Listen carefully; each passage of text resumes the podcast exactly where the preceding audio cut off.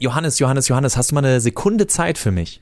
Nee, sorry, ich kann gerade nicht die Welt retten oder Kinder oder was auch immer. Ich muss zur Arbeit, danke. Äh, nur ein paar Minuten. Ich habe sogar ein Angebot für dich. Wir können den Podcast diese Woche abkürzen. Dafür habe ich diverse Timesaver eingebaut und wenn unsere Patreons und andere Menschen jetzt kleinere und größere Beträge zwischen 49 Cent und 5 Euro zahlen, dann kommst du viel schneller durch unsere Podcasts. Ja, geil, hier, nimm mein Geld. So leicht kann's gehen, Kinder.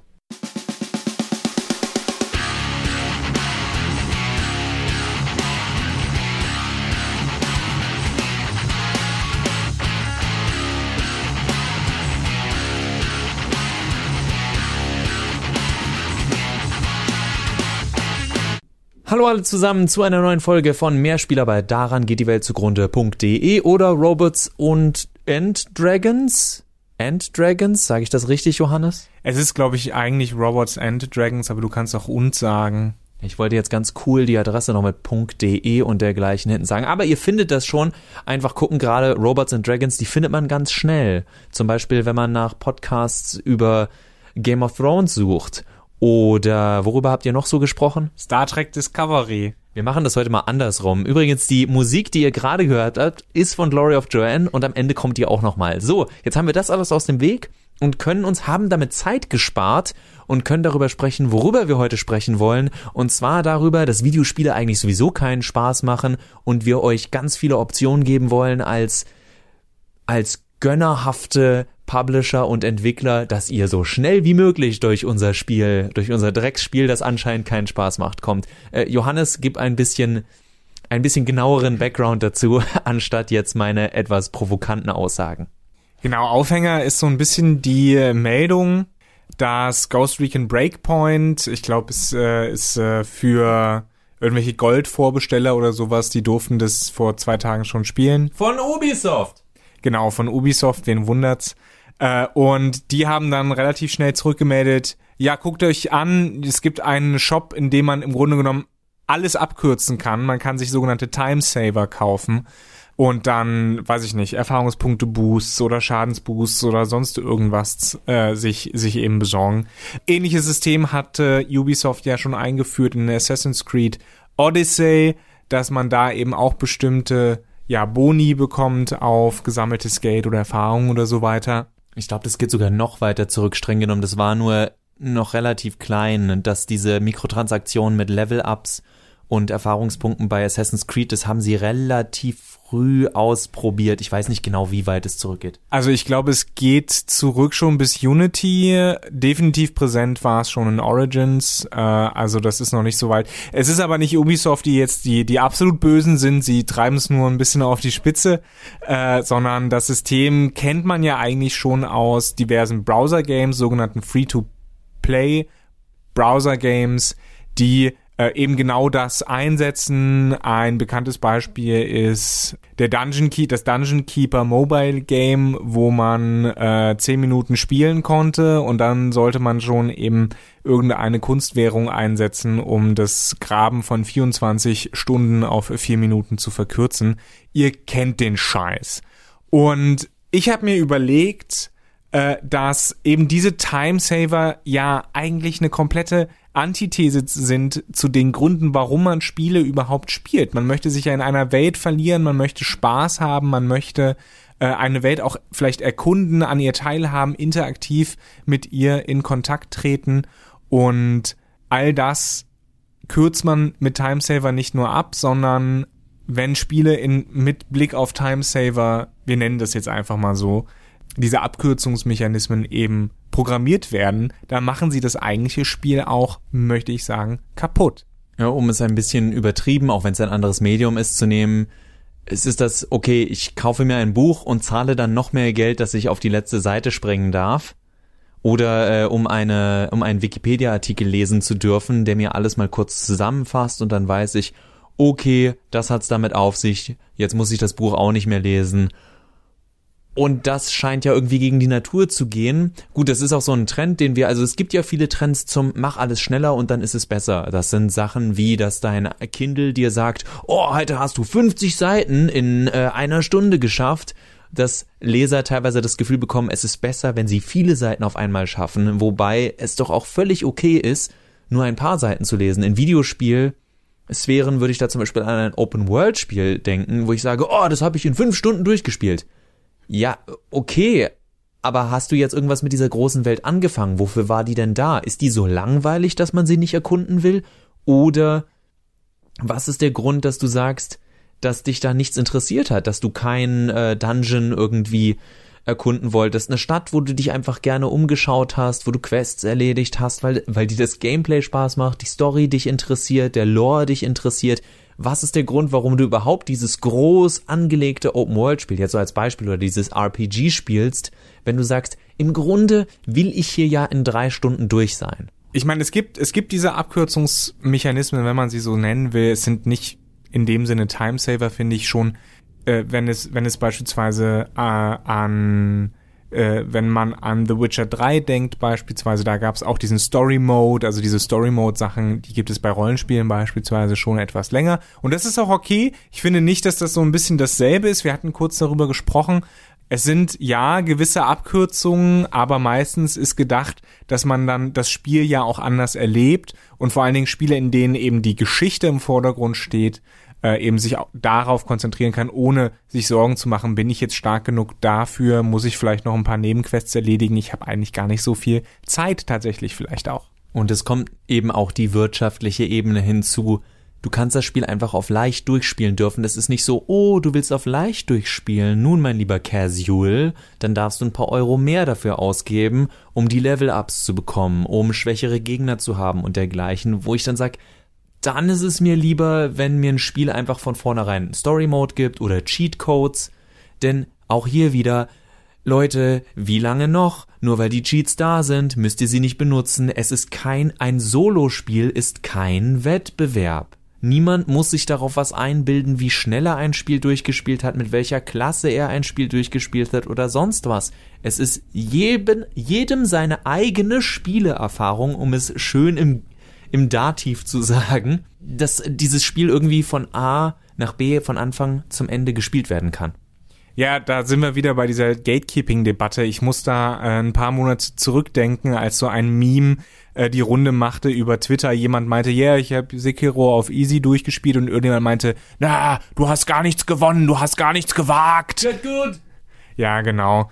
Äh, was genauso lächerlich ist und was von vielen Teilen der Community auch immer als lächerlich beurteilt wurde äh, zum Glück. Aber es gibt trotzdem noch diese Gatekeeping-Sachen. Das ist aber jetzt nicht so wirklich unser Thema, sondern es geht wirklich darum, ähm, dass Spiele in besorgniserregendem Maße, finde ich, äh, Gefahr laufen, auf bestimmte sich ständig wiederholende Mechanismen reduziert zu werden, nur um diese dann entsprechend monetär ausbeuten zu können. Also das, was man im Großen und Ganzen Grind nennt. Und Grind wird Videospielen schon lange vorgeworfen, vor allen Dingen JRPGs. Aber wenn man so wirklich guckt, so richtig waren die auch nicht. Oder ist dieser Grind eigentlich ein Mythos, oder? Gut, wir versuchen uns jetzt nicht allzu lange mit diesem Mythos des Grinden und äh, ewigen Auflevelns bei JRPGs aufzuhalten. Wir haben auch irgendwann, glaube ich, schon mal darüber gesprochen, dass es im Grunde so ist, dass wenn man das Spiel da sind wir tatsächlich bei der Sache, wenn man das Spiel richtig spielt, dann muss man nicht leveln, also richtig im Sinne von nutzt die Vorteile, die die meisten guten JRPGs, aber das trifft für alle Spiele zu. Wenn die Spiele nicht irgendwie ein äh, broken System haben, dass du das Spiel austricksen kannst oder du gute alte Min-Max-Charaktere hast, äh, wo das Spiel dir im Grunde sagt, naja, selbst schuld, wenn du nicht den Standard-Krieger nimmst, weil Magier halt echt schwer zu spielen ist, weil wir ihn nicht gut gebalanced haben, das sind dann so Ausnahmen. Aber gleichzeitig muss man ja auch sagen, dieser vermeintliche Grind, also dem man durchaus auch so Zufallskämpfe. Das war ja, das ist zum Beispiel oft eine, äh, eine Kritik an JRPGs gewesen, äh, alle 20 Schritte, tschium, äh, ändert sich der Bildschirm und man muss diese Kämpfe machen und das stockt immer. Also das waren dann Pacing-Probleme, und natürlich, es wurde irgendwie versucht, das Spiel zu füllen und im Grunde sollte es nie darum gehen, ein Spiel einfach nur zu füllen, sondern dass das, was man macht und zu erledigen hat, Spaß macht, denn sonst kann ich auch einfach zur Arbeit gehen und Aufgaben erledigen, auf die ich keine Lust habe. Aber genau das wollen wir ja im Grunde nicht und das Spiele, wie du sagst, jetzt wir an einem Punkt sind, dass wir auf, dass wir Spiele so voll mit Aufgaben stopfen, dass es im Grunde den Entwicklern selbst schon dämmert, ja wirklich Spaß macht das nicht. Also machen, wir machen das aber, weil wir wissen, dass es so und so einen hohen Prozentsatz von Leuten gibt, denen musst du sagen, dass es etwas zu tun gibt. Und dann hast du noch einen Prozentsatz von Leuten, die eigentlich nur durchs Spiel durch wollen, gleichzeitig sich aber natürlich veralbert vorkommen, dass sie irgendwelche Vorteile nicht bekommen, wenn sie die Sachen nicht sammeln. Also, weißt du was, kaufe ich mir das einfach. Und das ist dann aber, wenn ich auf alte Spiele gucke, naja, früher musste ich das nicht kaufen. Früher habe ich entweder darauf verzichtet oder es gab die guten alten Cheatcodes, äh, Age of Empires 2 und so lassen grüßen. Und dann blieb es dem Spieler überlassen, ob er sagt, macht mir das Spaß, wenn ich mir das Spiel leichter mache, oder macht es mir Spaß, wenn ich mir das Spiel schwerer mache, mit Schwierigkeitsgraden, ohne Cheats, vielleicht sogar mit Sanktionen, die ich mir einstellen kann, SimCity und dergleichen, dass man eine Katastrophe hervorruft, weil man sehen will, ob man die Stadt wieder aufgebaut bekommt, nachdem äh, Bowser da durchgerannt ist in der Nintendo-Version oder es ein Erdbeben gab, UFOs angegriffen haben. Wer die Reihe kennt, da gab's schön verrückte Sachen, die man einstellen konnte. Ja, und also es bleibt die Frage bestehen, warum stopfe ich Spiele voll mit etwas, vor dem ich die Spieler dann wiederum scheinbar schützen will? Vor allen Dingen, weil ich mir denken kann, dass auch in den Chefetagen der großen Publisher eben gesehen wird oder der großen Entwickler gesehen wird, äh, dass sich ja doch die, wir hatten das Thema ja auch schon mal, äh, also letztlich, wir können uns die Phrase auch sparen, wir hatten alle Themen schon mal, ähm, dass sich die Zielgruppe ja durchaus auch ändert. Wir haben das ja schon mal gesagt, die Zielgruppe heute sind Leute zwischen 30 und 50, die Familie haben, die einen Job haben, die eben nicht mehr so viel Zeit haben, tatsächlich sich auf ein Spiel zu konzentrieren. Gleichzeitig hast du diese riesengroßen Titel wie eben Ghost Recon Breakpoint mit seiner großen, mit seiner großen Welt, äh, Assassin's Creed Odyssey und so weiter. Ähm, oder zurückgehen, The Witcher 3 und alles, was da jetzt noch kommt. Cyberpunk 2077 wird ja auch mit, mit ziemlich Sicherheit äh, ein riesiger Brocken an, an Spiel insofern, du hast diese großen Titel, die ja auch lange beschäftigen sollen und die vor allen Dingen, das ist ja auch die Idee, die vor allen Dingen exklusiv beschäftigen sollen. Es ist kein Spiel, das du in 20 Stunden durch hast, sondern dass du dich monatelang beschäftigst, auch damit du eben äh, vielleicht DLCs kaufst. Ne? Final Fantasy 15 ist auch so ein Beispiel. Hat seine große Welt, hat ganz viele Beschäftigungen, damit man lange beschäftigt ist und nicht andere Spiele spielt. Aber gerade für diese Zielgruppe stelle ich mir die Frage, ist diese Open World Geschichte wirklich das die beste die beste Variante, die das beste Spiel, was sie bekommen können, wenn man an Bang for a Buck, was ja auch immer ein großer großes Argument ist in dem Bereich, denkt. Und sind Timesaver, die man sich kaufen kann, dann wirklich die Antwort darauf? Ich glaube eher nicht. Ich finde es auch fragwürdig, also gerade wo du sagst, wenn Johannes sagt, die Zielgruppe ist, natürlich sind auch weiterhin Jugendliche und Kinder die Zielgruppe, aber es gibt eben noch zusätzlich, also es gibt verschiedene Zielgruppen und die Zielgruppen, wer verdient das Geld und wer stellt das Geld am Ende bereit. Das sind natürlich die Erwachsenen.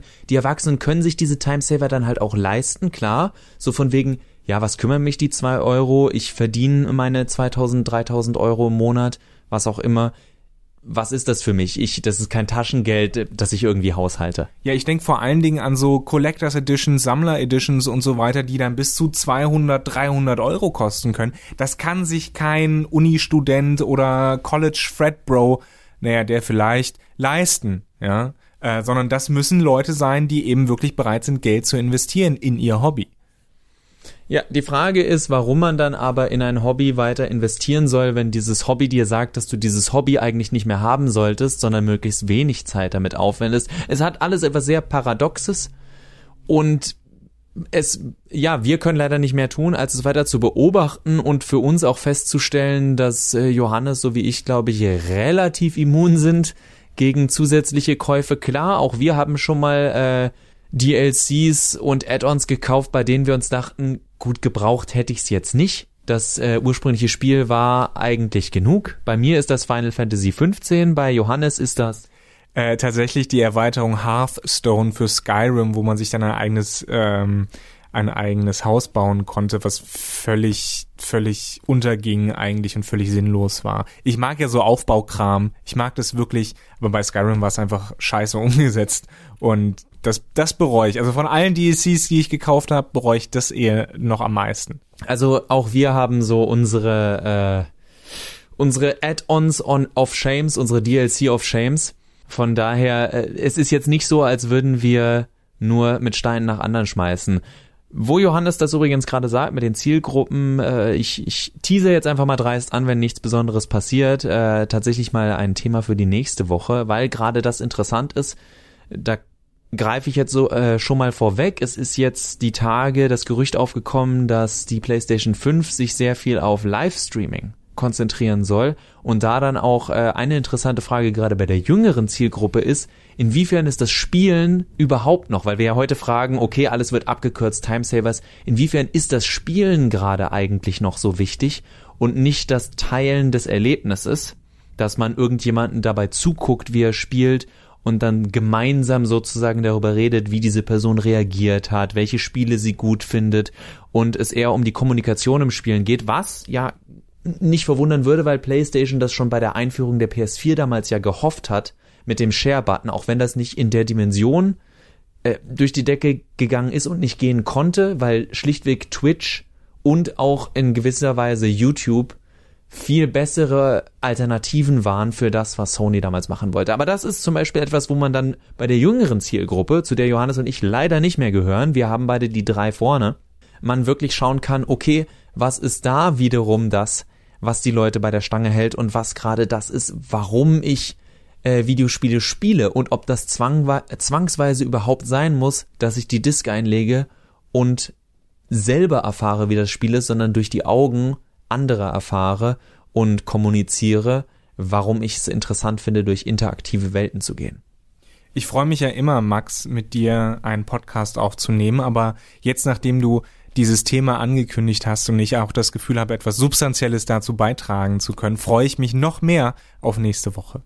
Also, bis dann, lasst euch gut gehen, habt noch einen schönen Sonntagabend, habt noch einen schönen Tag, äh, Nacht, was auch immer, denn das Schöne an unseren Podcast ist auch das eine weitere Timesaver-Funktion. Ihr könnt sie hören, wann ihr wollt und damit euren Tag weiter optimieren. Nein, bitte lebt ihn einfach. Das würde uns am meisten freuen. Bis zum nächsten Mal. Alles Wichtige haben wir diesmal ja schon am Anfang der Folge gesagt. Spielt nicht unbedingt mehr, aber spielt so, dass es euch Freude macht und nicht, dass ihr das Gefühl habt, ihr habt Zeit gespart. Wir hören uns nächste Woche wieder. Tschüssi und auf Wiederhören.